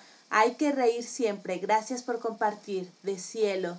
También mandan muchas palomitas y corazoncitos. Miriam nos felicita y nos desea una feliz emisión y también saluda a todos los que nos están escuchando. Miriam, a la bruja cornalina, respecto a la leyenda maya, dice excelente leyenda. Y cielo, felicidades, excelente leyenda, gracias por compartir. Nini también nos dice gracias por compartir. Miriam, maravillosos cuentos y anécdotas. Felicitaciones, es encantador, Cornalina. Cielo también felicitaciones, bellos cuentos. Nini, Cornalina, la bruja de los cuentos y muchos aplausos. Cielo, muchos aplausos. Cornalina, la bruja de los cuentos, felicidades. Gracias por compartir. También el doctor Guillermo Holguín nos comenta excelentes las anécdotas cuando platicaba cuentos en el camión escolar. Muchísimas gracias, doctor Guillermo. Y Diego Sebastián, Cornalina, qué divertida narradora. Refleja en su conversación el gusto y el disfrute que para ella es narrar para los niños. Un gozo y gran aprendizaje es escucharla. Cornalina, la bruja de los cuentos, además notable escritora. Felicidades. También Miriam, felicitaciones. Emma Aguilar, María Virginia de León, muy interesante entrevista. Felicidades a Emma. Y aquí estamos. Como les había comentado, ya tuvimos a nuestra bruja el día de hoy. Y ahora, como todos los lunes últimos de mes, tenemos a nuestros bululúes, narradores de historias.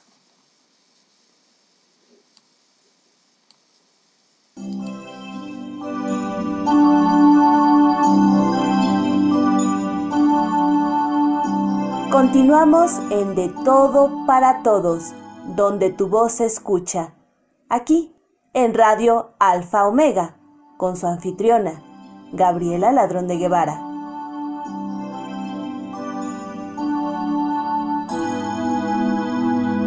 Hola, ¿qué tal? Soy Gabriela Ladrón de Guevara y estoy muy contenta de tener aquí invitadas a las bululúes narradoras de historias en De Todo para Todos, donde tu voz se escucha. Es un gran placer para mí tener a mis compañeras narradoras, todas ellas muy talentosas y a quienes ustedes conocen muy bien. Y así le cedo la palabra a nuestra coordinadora, María Elena Cano. Bienvenida, María Elena. Qué gusto que estés con nosotros.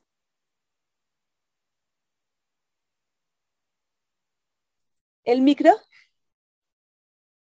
Muchas gracias, Gaby. Es verdaderamente un placer estar aquí en tu programa de Todo para Todos, donde tu voz se escucha.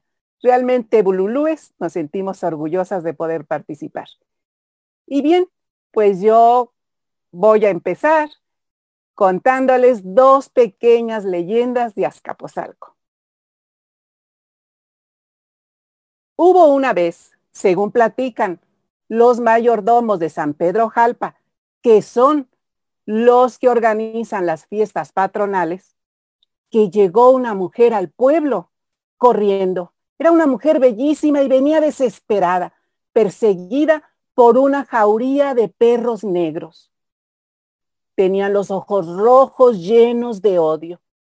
Iban tras de ella y la mordían arrancándole carne, pedazos de ropa, cabello. Ella gritaba desesperada.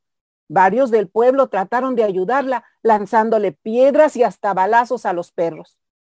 Pero al ver que no era posible herirlos, se asustaron y la mayoría del pueblo corrió a esconderse a su casa y se encerraron. Algunos quedaron ahí y vieron cómo la mujer desesperada corría hasta la reja de la iglesia, pero estaba cerrada. Así que ahí los perros la acorralaron. Ella cayó al piso y ya ahí la jauría la destrozó, dejando tan solo un amasijo de carne y sangre. Los pocos que estaban ahí vieron horrorizados cómo aquellos restos sufrían cierta transformación, tomaban un color violeta, naranja, rojo, hasta que finalmente se convirtieron en una bola de fuego que los consumió completamente. Según cuentan que seguramente esta bella mujer era una nahuala que venía escapando de su comunidad donde la habrían expulsado a buscar cobijo en San Pedro Jalpa. Bueno, esta fue la primer leyenda. Les quiero comentar algo sobre las brujas. En la tradición europea son unas mujeres viejas, decrépitas, con verrugas en la nariz, siempre vestidas de negro y con un sombrero puntiagudo. Pero la tradición mexicana no es así. Son mujeres bellas, son las nahualas, que tienen el poder de convertirse ya sea en un animal o en bolas de fuego. Pues bien, la siguiente leyenda cuenta de un joven campesino que fue tan solo ver a una bellísima mujer de pelo largo y negro y una piel muy blanca y enamorarse de ella. Y decidió casarse, puesto que fue correspondido en sus amores. La joven esposa acostumbraba a darle de almorzar un jarro de sangre fresca. Él le preguntó que por qué era eso.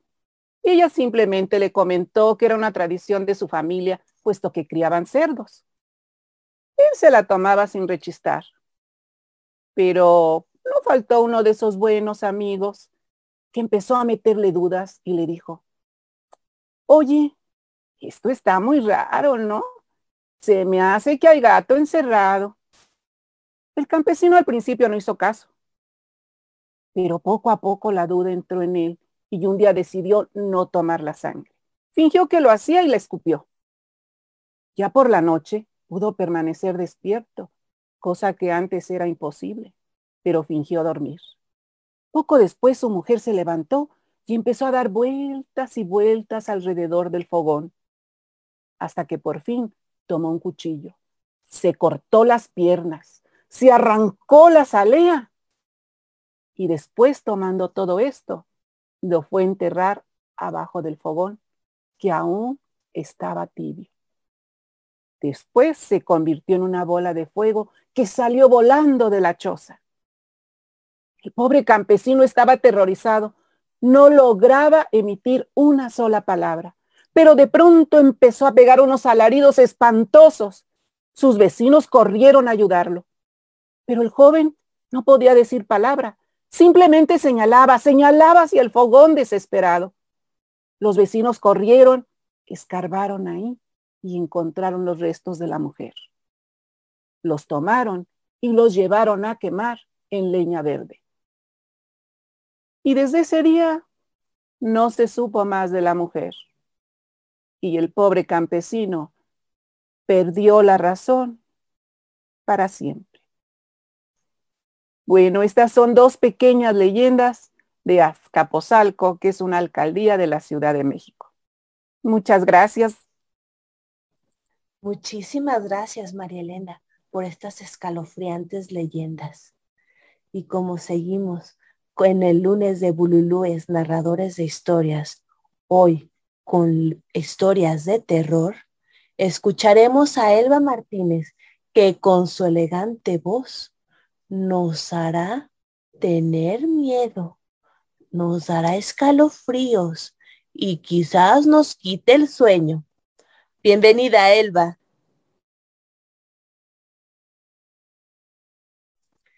¿Tu micro?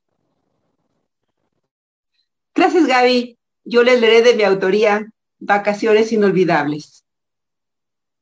Nada debía salir mal. Habíamos planeado nuestras vacaciones con muchos meses de anticipación. Ya había llegado dos días antes y me había instalado en el único hotel de ese pueblito del estado de Guanajuato. En el momento me encontraba caminando por sus intrincadas calles. Cené en aquella casa que asemejaba una taberna medieval. Pagué mi cena y me dispuse a regresar al hotel. Mi familia llegaría al día siguiente, así que dormiría temprano para desayunar y estar lista para salir a San Miguel de Allende. Una vez en mi habitación me di un baño y me recosté. Pero al cabo de un rato me despertó un terrible dolor en la parte baja de mi estómago. Fui a la recepción donde encontré solamente a una persona. Le pedí algo para el dolor, regresé y tomé las cápsulas que me dio el recepcionista. Me recosté nuevamente esperando que el dolor se diera. No fue así. Aumentaba cada vez más y más, al grado de que al moverme sentía que me clavaban un cuchillo. Entonces los empleados del hotel me llevaron al hospital. Aquel hospital era muy antiguo, con gruesas paredes y con pasillos poco iluminados, pintado de blanco, con una franja café que combinaba con el piso. El médico de guardia me auscultó y me dijo que por los síntomas podía tratarse de una inflamación de la vesícula biliar o algún alimento en mal estado que había consumido, que me pondría suero y que estaría en observación, pero que tendría que esperar porque no había camas disponibles en ese momento. Así que tuve que esperar en una incómoda silla. A las 3 de la mañana aproximadamente, al fin hubo una cama para mí. Entonces me llevaron a una habitación donde estaban dos personas que ya dormían. Me pusieron el suero y me dispuse también yo a dormir. El dolor había cedido un poco y estaba muy cansada y con sueño. Así que me dormí enseguida. Pero no bien había pasado un rato cuando sentí que mi cama se movía. Por un momento pensé que era un temblor y me dije, solo esto me faltaba. Pero no. Frente a mí estaba una mujer con el cabello enmarañado que me veía con ojos de odio y moviendo la cama de un lado a otro, al punto de casi tirarme mientras me decía, bájate de mi cama. Y yo agarrándome fuertemente de las barras. Señora, señora, seguramente está equivocada. Esta cama me la acaban de dar. Vaya con las enfermeras, que la lleven a su cuarto. Seguramente se perdió. Pero ella seguía insistiendo, tratando de tirarme. Así estuvo un largo rato, hasta que en un momento desapareció. Ya no la vi. Obviamente ya no pude dormir con el temor de que regresara y en esta ocasión sí tirarme de mi cama. Al día siguiente el dolor ya había cedido y el médico de guardia me dijo que solamente había sido algo que había comido. Me recetó y me dijo que mi familia ya me esperaba. A esa hora solamente quedaba una persona en el cuarto donde yo estaba. Y le comenté, oiga, ¿y usted pudo dormir con el escándalo de la, escándalo de la señora de anoche? Ella me dijo extrañada, no escuché nada, pero sí a usted sí la escuché, se quejaba y balbuceaba unas palabras que no entendí. Pero ¿cómo que no la escuchó? Si casi me tira porque decía que esta era su cama. No escuché nada. Pero si estuvo aquí más de una hora, ¿cómo es posible que no la haya visto y menos que, no haya escuchado sus gritos? ¿Y cómo era? me preguntó. Pues una señora alta, corpulenta, con el cabello enmarañado, con la bata verde que llevan todos los enfermos aquí. Pero lo que no puedo olvidar es su mirada. Me veía con unos ojos de odio que creo que nadie me ha visto así jamás en la vida. Y yo seguía hablando y hablando, pero de pronto noté que mi vecina de cama no decía nada y su cara estaba blanca como la cera. Me alarmé y le dije, ¿se siente mal? ¿Quiere que llame a la enfermera? No, no la llame, por favor. Es que... ¿Es que qué? Le pregunté. Es que la mujer que me acaba de describir falleció anoche, precisamente, en la misma cama. Soy Elba Moncada de Bululú en Narradores de Historias, para dejar volar la imaginación. Gracias. Muchísimas gracias, Elba. Como les dije, nos va a dar insomnio el día de hoy con nuestras historias de terror. Y Leti Catalán, cronista de Iztapalapa, también nos trae una historia de esas. Bienvenidos a Bululúes, donde tenemos historias para todos. Bueno, en esta ocasión voy a contarles una historia que hace mucho me platicó un señor como de 80 años. Me cuenta que su abuelo le platicaba, imagínense hace cuántos años, unos jóvenes llegaron a aquel poblado en busca de fuertes emociones. Les habían dicho que en ese pueblito había muchísimos brujos y brujas, por supuesto. Así que visitaron el pueblo, eh, pero no veían nada especial. Se metieron a una tienda a ver qué había, qué les ofrecían, nada. Entraron a una tienda que estaba medio oscura y sus pintadas, sus paredes estaban pintadas de una forma extraña. Pero no veían como que nada emocionante. Hasta que una persona ahí les dijo, ¿ustedes qué buscan? Pues nada en especial. Ya sé lo que ustedes vienen a buscar aquí. Si de verdad son tan valientes, les diré, van cerca de la iglesia, buscan una pared y cuando el reloj empiece a marcar las 12 de la noche, si son tan valientes, tienen que dibujar la imagen de un del diablo de espaldas. Y cuando el reloj empiece a sonar, ustedes golpearán la espalda de esa pintura. Eso es todo. ¿Y después qué va a pasar? Háganlo y verán.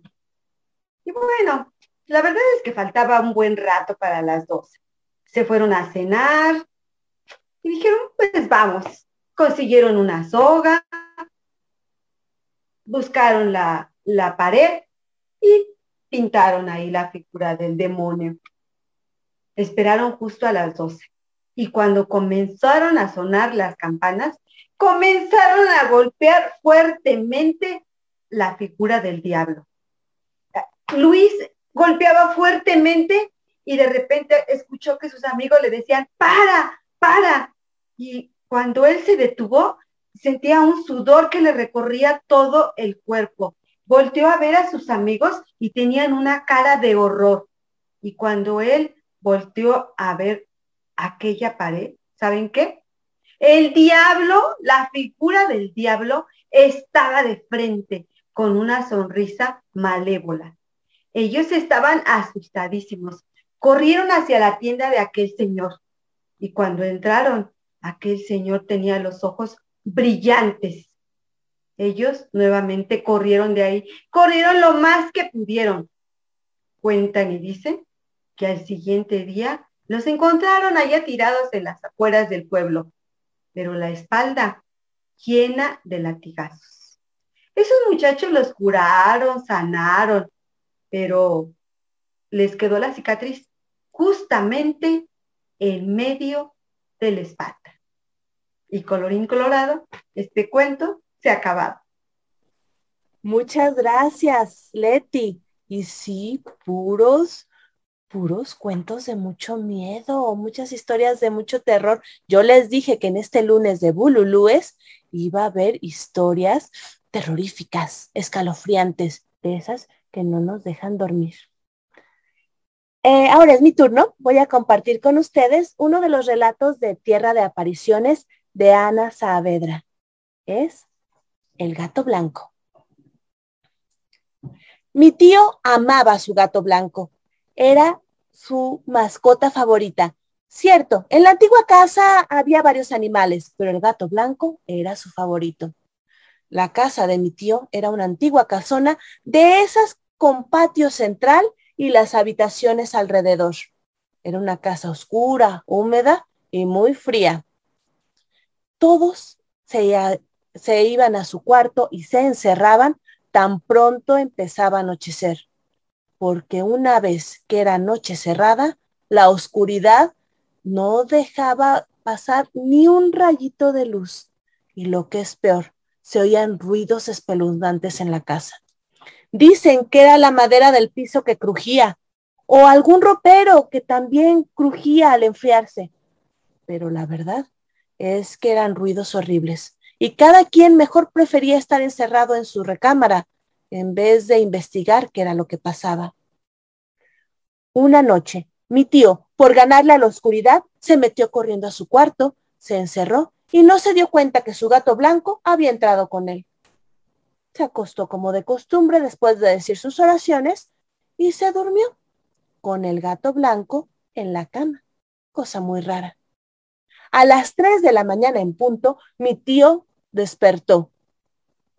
Y después de haber despertado, oyó que llamaban a su puerta tres veces, tres toquidos muy fuertes a su puerta. Al principio no se quiso levantar. No era una buena hora para levantarse, la verdad le dio miedo y mejor se quedó. Pero luego le entró la preocupación, la ansiedad. ¿Qué tal si su mamá se había puesto mala en la noche y le tocaban para que ayudara? ¿O si su hermana estaba mal? Entonces mi tío se levantó y abrió la puerta. No vio a nadie. Cuando a punto estaba de asomarse para ver quién había tocado, asomarse al patio ese central y ver para los dos lados, su gato blanco se puso entre él y la salida, justo ahí en medio de la puerta. Y empezó a arquear el lomo, a erizarse. Mi tío creyó que era algo muy raro, trató de mover al gato, pero el gato no, no se movió. Le lanzó un zarpazo a mi tío y salió. Fue el primero en salir de la recámara. Apenas cruzó la puerta. El gato empezó a retorcerse de una manera horrible y a dar alaridos de dolor, unos alaridos horribles que despertaron a toda la casa. A los pocos segundos, el gato quedó ahí, muerto, afuera de la puerta de mi tío. Cuando llegaron todos, estuvieron convencidos de lo que había pasado. Esa noche, la muerte había tocado a la puerta de mi tío. Iba a llevarse un alma. Y su gato blanco, su querido gato blanco, se había sacrificado por él. Muchas gracias. Esto fue El gato blanco de Ana Saavedra, escritora mexicana, uno de sus relatos de Tierra de Apariciones. Como pudimos escuchar, hoy Bululúes, narradores de historias, nos regaló puras historias de miedo. Así que ya saben que si el día de hoy no pueden dormir, mm, fue por las bululúes, que como siempre utilizaron las palabras de manera extraordinaria. Muchísimas gracias a las bululúes y los dejo con María Elena Cano, que nos va a compartir un poco de nuestro querido grupo. Bueno, muchas gracias Gaby. Antes quisiera comentar una pequeña anécdota que me sucedió cuando era niña. Es pequeñito. Pues fueron unos días en que llegó mi hermana de visita, unos dos o tres días. Mi hermana era muy rebelde y mi abuela muy estricta. Entonces, pues era muy contestona. Y claro, yo me envalentoné y una noche en que nos regañó, yo me envalentoné y le contestamos, ¿no? Como niñas, este, enojadas de que nos estaba regañando. Y ya estábamos acostadas. Nosotros teníamos un cuarto muy, muy grande, que era la recámara, con dos camas, dos camas de aquellas de latón dorado y todo muy bonitas. En una nos acostamos mi hermana y yo, que era mi cama, y en otra mi abuela. Pero era bastante largo el cuarto, pero de aquellos cuartos antiguos de con vigas en el techo, sin una sola ventana, la puerta era de madera fuerte y se cerraba con una tranca. Y cuando tú apagabas la luz no entraba un rayito de luz, nada, nada, nada. Y mi abuela, muy enojada, nos contestó, sigan, estaba lloviendo. Y mi abuela nos dijo, sigan, sigan contestando, y va a venir el diablo a verlas. Puede ser imaginación o sugestionamos, pero yo digo que las tres lo vimos, porque de repente en la pared enfrente de como estábamos acostadas, se reflejó como si hubiera entrado un relámpago y ahí se dibujó la figura del diablo como de lado. Pero fue rapidísimo. Y luego regresó la oscuridad tremenda. Y yo creo que mi abuela también la vio porque dijo muy nerviosa, ya ven, se los dije. Y realmente sí, pues no sé si fue su gestión, pero vimos al diablo. Muchas gracias por permitirme este, comentar esto. Mucha gente no lo cree, pero fue real, no sucedió. Y Ya bueno, ven, las pues cosas suceden. ¿Qué te puedo decir, Gaby, de que nos hayas invitado? Realmente es un verdadero placer que estemos aquí y que siempre has apoyado a Bululúes, cosa que te agradecemos. Y si me permites, pues invitarlos a que visiten nuestra página los martes con invitados, los miércoles con entrevistas en vivo, que precisamente pasaremos este video ahí. Sí. Y bueno, también, por ejemplo, el, la, el programa de radio que es en RAO, Radio Alfa Omega, los miércoles de 4 a 6 de la tarde. Eh, ve, busquen en la página, ahí sacamos un desplegado. Y en, en la liga, pues simplemente oprimen ahí y pasan. Y pues darte las gracias de que nos invites a tu programa de Todo para Todos, donde tu voz se escucha, donde tú eres la anfitriona. Muchas gracias, Gaby, de verdad. Muchísimas gracias a ustedes, muchísimas gracias, Selva, Leti y María Elena. Gracias. Y como siempre, ustedes son estrellas aquí los lunes de Bululúes en De Todo para Todos, donde tu voz se escucha. Muchísimas gracias y continuamos.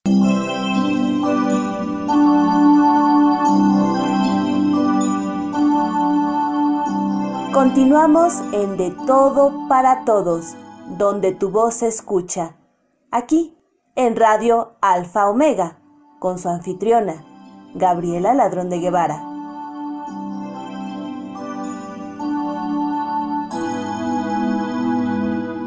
Y tenemos muchos comentarios. Miriam, felicitaciones a Emma Aguilar, excelente narradora de cuentos, muchas gracias. Cielo, felicitaciones a Emma, eh, excelente narradora de cuentos, gracias por compartir. Y luego vienen las felicitaciones a mis queridas bululúes. Miriam nos dice, felicitaciones María Elena Cano, siempre tan encantador escuchar tus historias. ¡Oh Dios, qué horrorosa leyenda! Nini nos dice, qué triste historia, horrible. Gracias María Elena Cano.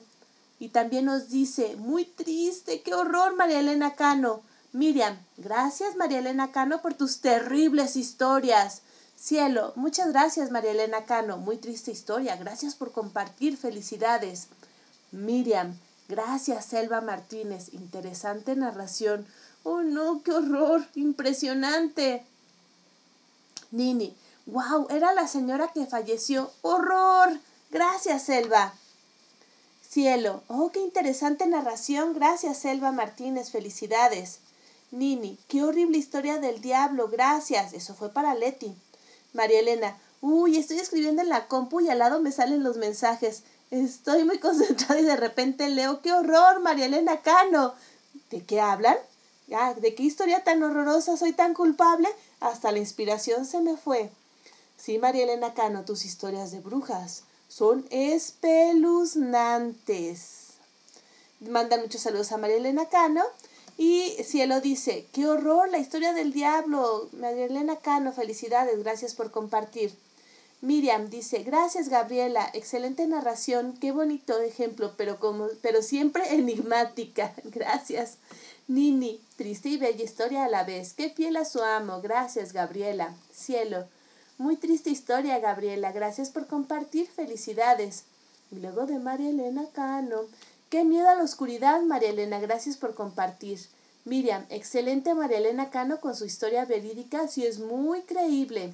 Miriam, un maravilloso lunes de Bululúes. Y también felicitaciones a María Elena Cano de parte de Cielo. María Elena Cano nos manda saludos. Y bueno, así van con las historias de miedo. Les dije que las Bululúes les iban a traer noches de insomnio, terribles noches de insomnio. También María Virginia de León dice felicidades a Bululúes, excelentes y terroríficas historias. Así es, en esta época se antojan estas historias de miedo. Bueno, vamos a escuchar a otra Bululú, eh, Norma, que nos trae otra historia de mucho miedo. Buenas tardes, Radio Escuchas de Radio Alfa Omega y del programa de Todo para Todos, donde tu voz se escucha. Agradezco infinitamente a Gaby Ladrón de Guevara por la invitación. Esta semana, que estamos muy cercanos al Halloween, les contaré una historia de terror llamada Juegos Peligrosos, que es de autoría desconocida.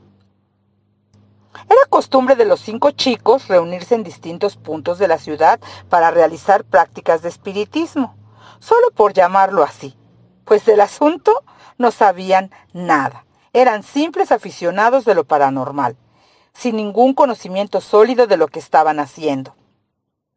En repetidas ocasiones habían intentado contactarse con seres del más allá a través de métodos mencionados en Internet o en libros comerciales de dudosa procedencia, pero como era de esperarse, no habían obtenido resultado. Solo les servía para pasar el rato. Sus madres y algunos amigos les habían dicho que tuvieran cuidado, que eso en un momento dado podía ser peligroso, que con las fuerzas del más allá no se debía jugar.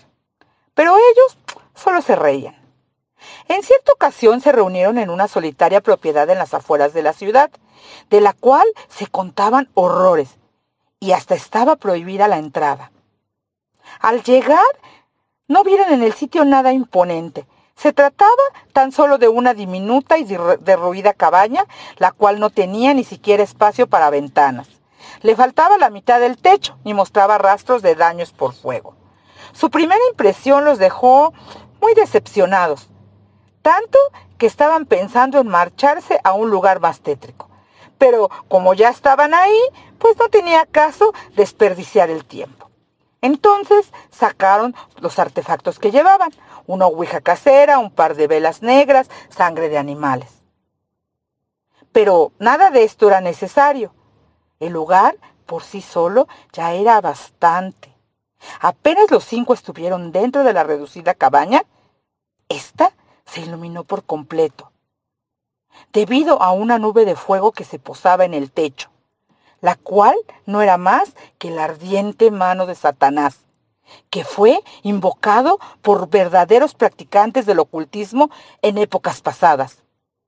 La promesa para él fue que las almas vendrían voluntariamente a sus dominios, donde podrían fácilmente calcinar los cuerpos con sus llamas infernales y robarles la esencia, alimentándose de su miedo para llevar el resto al Averno, donde experimentarían el sufrimiento eterno.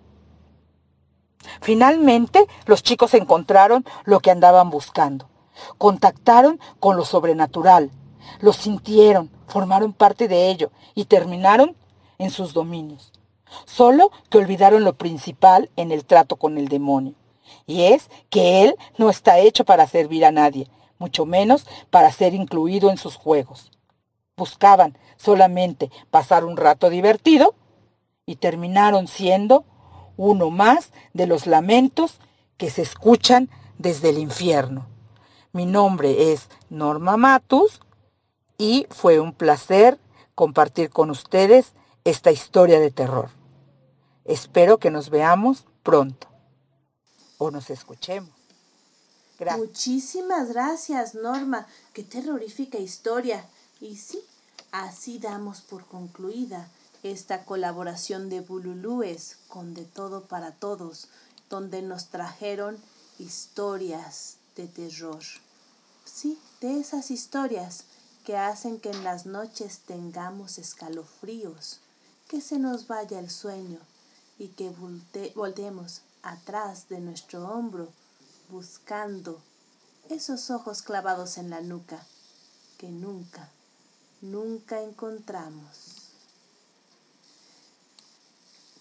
Muchísimas gracias por esta hermosa emisión de De Todo para Todos donde tu voz se escucha. Muchísimas gracias a Bululúes, narradores de historias, y sobre todo muchísimas gracias a todos ustedes por acompañarnos.